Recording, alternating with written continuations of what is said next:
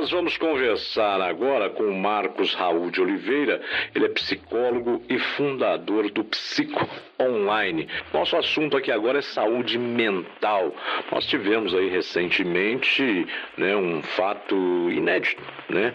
O caso da Simone Biles, por exemplo, né, que quem, imagi quem imaginaria que uma pessoa que tem que teria chances de encher o pescoço de medalhas, né, de ouro, de prata, de bronze, pararia e falaria: para, eu preciso cuidar da minha saúde mental primeiro, né? Medalha não é tão importante quanto a minha saúde. Né? Foi mais ou menos esse, esse o recado que ela quis passar. O senhor também entendeu assim, doutor Marcos?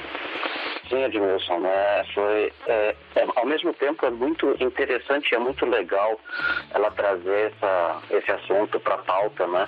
Porque ele destaca um trabalho que a gente vem fazendo há, há muito tempo, e quando eu falo a gente, né, eu falo todos os profissionais de saúde ligados à psicologia, e, e a gente vem trabalhando muito, né, nesse conceito, porque a saúde mental, ela está ligada a vários modelos específicos que são importantes para o nosso funcionamento. E ela é uma notícia tão importante, né? Ela traz, traz para à tona uma, uma, um tema tão relevante, porque, olha só, Adilson, né? a saúde pública é um dos temas, na saúde pública, a saúde mental é uma das áreas mais negligenciadas, né? A gente tem aí quase um bilhão de pessoas no mundo vivendo com transtornos mentais, 3 bilhões de pessoas morrendo todos os anos devido ao uso nocivo de substâncias, né? E uma pessoa morrendo a cada 40 segundos por suicídio. Quando a gente tem um cenário dentro de um espaço de pandemia, inclusive, que existe um adoecimento mental, né, um adoecimento social, quando uma atleta olímpica traz à tona o tema, é super importante para a gente discutir, né? Discutir o que está envolvido nesse processo, o que está acontecendo, o que, que ela passa. Pensando ainda mais né, que a Simone, ela tem toda uma estrutura, né? Ela tem todo um, um apoio, ela tem um aporte, ela tem um time, né? Também suportando ela para conseguir aguentar a pressão. Mas quando a gente traz isso para o dia a dia, né? Quando a gente traz isso para a gente aqui, para você aí que está no seu trabalho, né, é, é muito mais complicado, é muito mais delicado né, esse nosso caminho de lidar com a saúde mental. Porque a saúde mental ela passa pelo processo desde o individual até para esse processo comunitário, né? Eu acho extremamente importante esse tema e ela ter mencionado isso e focado no, principalmente num evento de porte mundial como que é a Olimpíada, né? O senhor diria a respeito de autossabotagem e autocuidado? Então, Admilson, é, isso é, é uma pergunta extremamente interessante e legal, né? Porque a gente acaba levando o, o mito né, do autocuidado e no final a gente acaba se sabotando. A gente começa a ir para um sentido de ilusão de que a gente está cuidando de alguma coisa, mas no fundo, no fundo, a gente tá, acaba se sabotando. Vou dar um exemplo, né? A gente fala assim, olha, eu vou relaxar. E para relaxar eu faço, passo o dia assistindo séries. Só que nesse período assistindo séries, eu estou deixando de ver um monte de outras coisas que são importantes no meu dia a dia, né? Eu acabo verificando e ficando bitolado, né, em alguns exemplos, e até um, um outro exemplo um pouquinho mais complicado, que a gente fica, começa a ficar alienado, né? A gente começa a achar estranho algumas coisas que acontecem, a gente começa a acreditar, né, que algumas coisas são normais. A gente começa a naturalizar determinadas coisas. E essa autossabotagem acaba levando a gente a descuidar né, de situações que são processos de adoecimento. a gente começa a ir para um sentido de estresse, a gente começa a ver, ó, a gente começa a acreditar que, por exemplo, o estresse é só ruim, né? mas o estresse também faz a gente se movimentar, o estresse faz a gente seguir. O problema é quando o estresse ele é exagerado, quando a gente vive sobre tensão o tempo todo, quando a gente vive sobre medo o tempo todo, quando a gente pega o nosso físico e a gente começa a ter um problema entre um emaranhado mental, físico e emocional. A gente sempre fala na psicologia, né, do ser biológico, psíquico e social. Então a gente sempre tem essa balança para equilibrar, que a gente tem que ver a nossa máquina funcionando, né, o nosso corpo funcionando, o nosso cérebro funcionando. Né, a gente tem que ver aí o nosso sofrimento psíquico, o que está acontecendo, voltando até o caso da Simone, né? A gente tem que olhar para dentro da gente e ver o que está rolando. E aí quando a gente fala de ver para ver a gente, né, a gente gente olha depois ao nosso entorno. A gente olha para quem está do nosso lado, para os nossos filhos, olha para o que está acontecendo. E a gente acaba falando que autocuidado é excelente, isso não tem a menor dúvida, né? Mas quando o autocuidado ele foca num processo muito egoísta, isso acaba criando uma autossabotagem. A gente acaba procrastinando né, atitudes para a gente se poupar, a gente acaba enfraquecendo né, o emocional para poder avançar em determinadas coisas, a gente adia a solução de problemas graves que a gente tem que colocar a mão. Uh, a gente fala, por exemplo, eu vou descer pro, pro bar, né, para tomar uma e para conversar com alguém. Mas eu adio todo dia a ida ao médico e adio todo dia a, a ida ao psicólogo. E esse problema, quando vem, né, a gente chega no limite, quando a gente chega ao médico, quando a gente chega ao psicólogo, a gente já está naquele limite de explodir. E aí a gente está disfarçando autocuidado para um processo de autossabotagem, né? Então, qual a diferença entre relaxamento e comodismo? Gente, os dois são importantes, tá, Edmilson? É, a gente tem que relaxar, a gente tem que cuidar, porque a gente vive em uma sociedade que nos cobra o tempo todo, né? A gente é cobrado no trabalho de entregas, a gente é cobrado de responsabilidades diárias o tempo todo, e aí muitas vezes a gente fala, gente, para um pouquinho, respira, olha para o lado, né? Tipo, olha para cima, tira o, o, foco do olho do furacão, né? E faz alguma coisa pensando um pouco em você. O problema é quando a gente está olhando para esse momento, né? A gente está entrando nesse processo de relaxamento e a gente começa a buscar soluções mirabolantes, né? Para estados que acabam não considerando o nosso caminho, nem físico e nem mental. E a gente passa a se acomodar. Então a gente vai falar, ó, beleza, esse final de semana eu estou muito cansado. Essa semana, né? Pegar outra semana. Essa semana eu estou extremamente cansado, eu vou aproveitar para relaxar. Então a semana que vem eu vou para academia. Essa semana, então, agora, ó, final de semana está chegando, eu vou aproveitar para poder comer uma pizza, para poder fazer alguma coisa, para poder fazer isso. E no final das contas eu vou adiando, né, momentos específicos. E relaxar é importante, mas a gente não pode se acomodar. E o que, que é se acomodar? Tudo que é em excesso, a gente costuma dizer que é ruim. Então, por exemplo, a gente, se a gente tem um excesso de medo, ele vira uma fobia. Se a gente tem um excesso de ansiedade, por exemplo, eu estava um pouco ansioso aqui aguardando a entrevista, mas é uma ansiedade natural, é uma ansiedade normal, né? De uma dinâmica que acontece. Mas só que se essa ansiedade me trava, ela vira um transtorno. E esse corpo parado, ele precisa se movimentar, a nossa mente precisa se movimentar. E quando a gente vai nesse sentido, é, é muito importante a gente distinguir né, relaxamento de comodismo. Preconceito, estereotipo e discriminação. Olha, essa tríplice né, ela dá o que falar. Eu acho que essa tríplice a gente poderia fazer mais uma entrevista de uma hora aí, só para poder falar desses três. É. Porque esses três, especificamente, eles mexem né, diretamente no nosso contexto, né, na nossa veia sociocultural. Lembra lá que eu falei, sabe, Wilson, que a gente tem o bio, psicossocial? Quando a gente fala do preconceito, quando a gente fala do estereótipo e a gente fala da discriminação, a gente está mexendo aí nessa transição entre o individual e o comunitário. E o que, que acontece?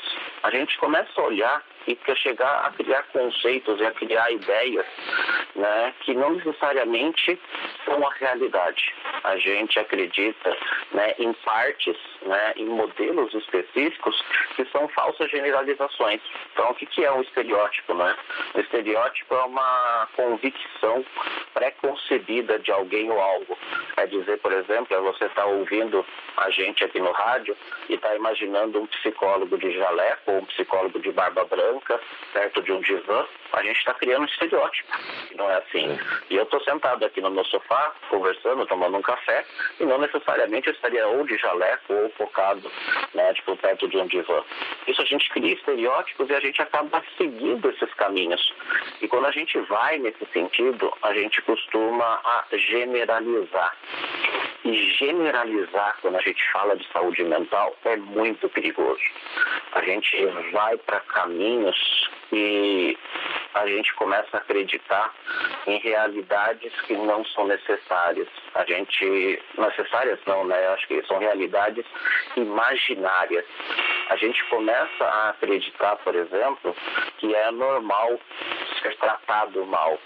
A gente começa a acreditar por exemplo, que é comum né, a agressão de um homem e de uma mulher. Né? A gente começa a acreditar que é normal a gente olhar né, para uma sociedade que não se importa com o outro.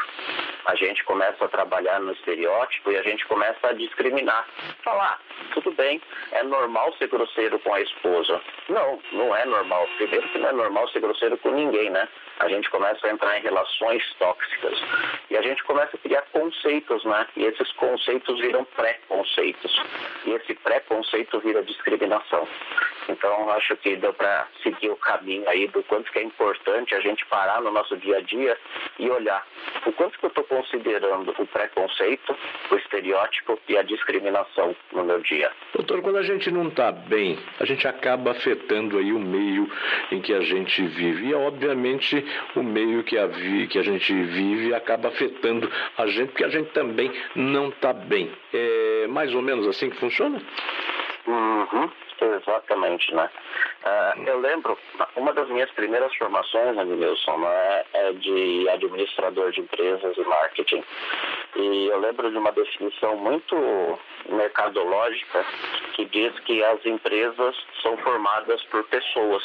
Elas são instituições que são desenvolvidas por pessoas e elas tomam vida, vida própria. Agora imagina se essas pessoas que estão na empresa estão adoentadas, elas estão doentes. Né? Essa empresa acaba ficando doente. Isso, quando eu estou trazendo para um modelo de mais pequenininho, né? Que a gente está falando aí de um, de um silo específico que é a empresa. Mas quando eu falo de uma cidade, quando eu falo de um país, quando eu falo, por exemplo, de um, de um processo pandêmico que a gente está vivendo, a Organização Mundial da Saúde, né, várias entidades focadas nesse modelo de preocupação e prevenção à saúde, né, sempre tentam trabalhar no conceito da prevenção. E mesmo assim, quando a gente começa a olhar, a gente começa a ver que a, a, o adoecimento né, vai trazendo alguns outros problemas.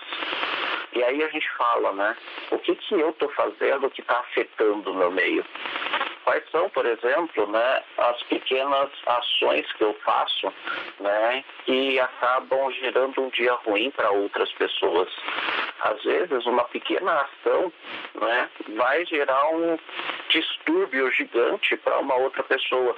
Então, se eu chego aqui, nesse dia que a gente está vendo, se a gente, na hora que tivesse vindo aqui para o nosso trabalho, Edmilson, eu tivesse sido mal educado com você, tá? você ia chegar estressado no seu trabalho. Você ia chegar no seu estressado do seu trabalho e você ia gaguejar no seu trabalho, ia ser ruim. E aí, conforme a gente estivesse falando nesse processo, né, você ia gerar um programa que deixasse as pessoas estressadas no rádio. Né? E aí essas pessoas estressadas no rádio iam gerar pânico e a gente ia gerar um contexto social muito complicado. E aí a gente voltaria, né? E aí eu, eu seria afetado, porque eu estaria ouvindo você estressado, ouvindo você no modelo ruim, e o meu dia seria complicado. A gente passa por muito por isso hoje nas redes sociais. A gente olha as redes sociais com algumas visões que não necessariamente são a realidade, a gente é afetado por elas. Então é importante a gente sempre ter em mente né, a diferença do nosso, do nosso processo de interação com o meio e do quanto que esse meio também está nos afetando.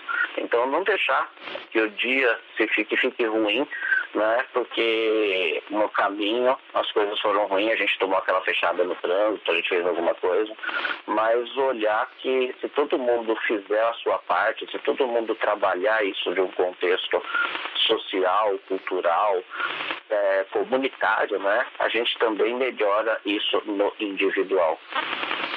Para finalizar com o senhor, percebeu que não está bem, procure ajuda? Isso é importante, isso é muito importante. Uh, eu costumo trazer a diferença entre ouvir e escutar, Admilson. A gente é muito preocupado hoje em falar. A gente fala um bom dia e a gente tem pressa em não ouvir a resposta do outro. A gente pergunta tá tudo bem, mas a gente pergunta tá tudo bem no formato automático. E é importante a gente escutar, escutar a nós mesmos e escutar aos outros que estão ao nosso redor. Ao nosso redor.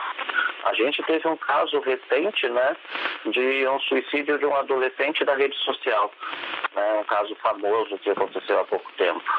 Né? A gente está escutando os nossos adolescentes, a gente está parando e prestando atenção nos nossos filhos, porque os nossos filhos eles prestam atenção em outras coisas e quando eles falam eu preciso de ajuda, pai, quando eu preciso de ajuda, mãe, eu vou preciso, eu preciso, eu quero passar no psicólogo para conversar e aí eu não estou escutando, eu falo tá, tá, tá bom, vai, isso frescura, não está acontecendo. Na hora que eu passo a escutá-los, eu percebo que há uma diferença e isso causa ação. Então é muito importante a gente buscar ajuda, a gente procurar. Tem uma outra pergunta que me fazem constantemente que é assim, qual é a hora de você procurar um psicólogo? E a resposta que eu sempre dou é, você pensou que precisa de procurar um psicólogo? Então está na hora. Porque nesse momento que você pensou é que você já, você pode até não ter elaborado a sua resposta, que que você precisa? Mas você já chegou aí instintivamente a falar, opa, eu preciso de ajuda. E aí sim é a hora de a gente olhar para tudo isso e procurar ajuda. E, no caso né, específico, na online, o Psico Online está totalmente à disposição. Esse Psico Online é totalmente gratuito, não precisa pagar nada, é só entrar e tem sempre alguém para conversar lá ou não? Não. O, o Psico Online, a gente tem um projeto, né, que são, nós somos vários psicólogos online. A gente produz material, então assim, quando você entra no site, você vai ter uma série de materiais. Você vai ter textos, você vai ter um podcast, você vai ter entrevista, né? E você vai ter acesso rápido a um psicólogo. Porque uma das dúvidas que as pessoas têm, né, é qual é o psicólogo, qual é o profissional que eu procuro. E aí, na hora que você preenche um formulário lá, a gente lê esse formulário, a gente entende o caso e aí a gente encaminha né, a pessoa para um psicólogo e para um profissional adequado. E aí ela vai acertar um valor, um honorário para esse psicólogo. Uma coisa que eu sempre digo é: o psicólogo está aí para ser um caminho de ajuda.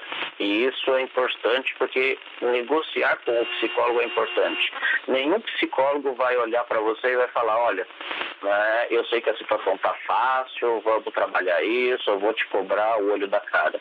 Mas é um processo que a gente precisa trabalhar também, né? E esses honorários é que ajudam a gente manter esse projeto e levar muita informação, muito conteúdo de qualidade para todo mundo. O psicólogo Marcos Raul de Oliveira, fundador do Psico Online, falou ao jornalismo da cidade.